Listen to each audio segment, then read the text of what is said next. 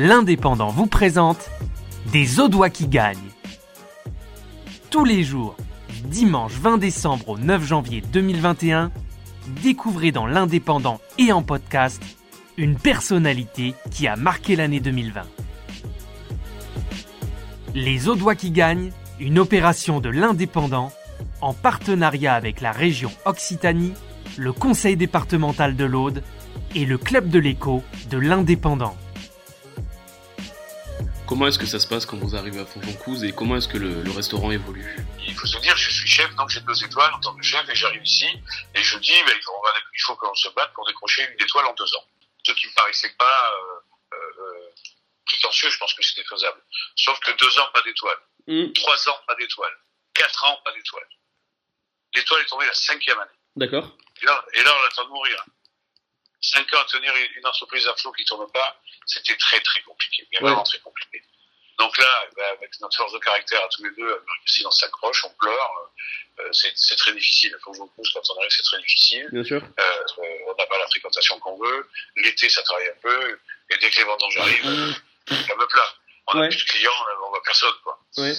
Donc là, c'est difficile. Là, c'est très difficile. On passe cinq ans terribles où, où il faut s'accrocher et, et ne pas lâcher. C'est ce que je dis toujours. Le talent suffit pas. Il faut de l'abnégation. Et ce que je dis à mes jeunes, c'est ne lâchez jamais rien. Bien sûr. Et là, c'est vraiment cette expérience-là, nous, on l'a vécu. Hmm, Et c'est dur. Hein. On a un genou à terre le soir et le lendemain, il faut se relever et repartir.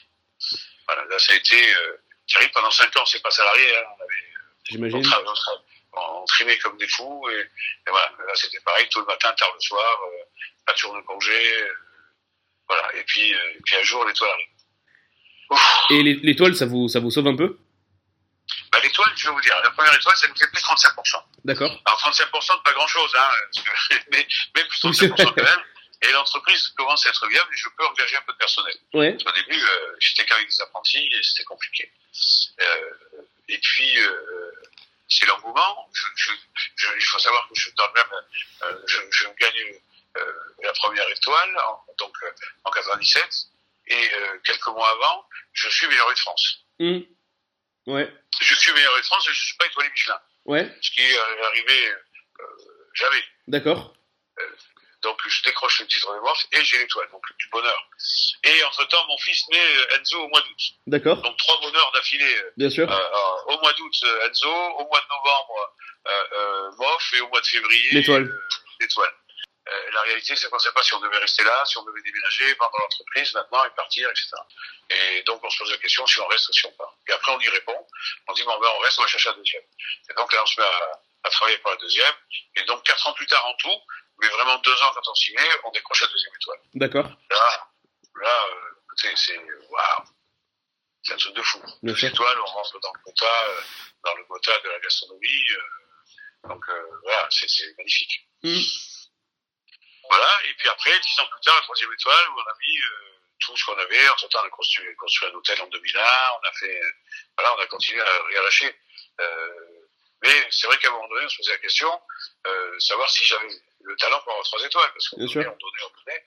Et donc, à un moment donné, ce qu'on dit avec Marie-Christine, parce que j'y cache un peu sa vie.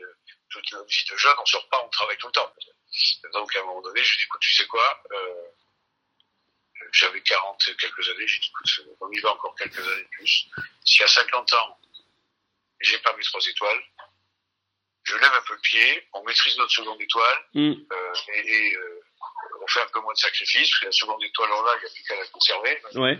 Et, euh, voilà, allez, on y va, et on saura si à, si à 50 ans je l'ai pas, c'est que j'ai peut-être pas le talent et je l'aurai jamais, on arrête. Enfin, on arrête. On reste à deux, on maîtrise notre truc à deux, puis voilà, puis on fait, on fait notre truc avec nos deux étoiles. C'est très joli aussi, deux étoiles. Bien sûr. hein. Euh, voilà. euh, donc après, ben là, on continue à rien lâcher, c'est reparti. C'était, euh, c'était où on maîtrise, là, on maîtrise plus rien, donc on tape dedans comme des fous. Et puis c'est merveilleux. Et puis Ouais. on a les trois étoiles, le rêve de gamin. euh, Bien sûr. voilà, et cette année, numéro un mondial. il y a cinq ans, numéro 9 mondial dans la liste. Voilà, c'est, c'est, c'est, le, travail paye. Évidemment. Le- voilà, et, ne rien lâcher, quoi, être toujours au charbon et, et rester positif. Vous avez écouté Les Audois qui gagnent, un podcast produit par votre quotidien L'Indépendant en partenariat avec la région Occitanie, le conseil départemental de l'Aude et le Club de l'écho de l'Indépendant.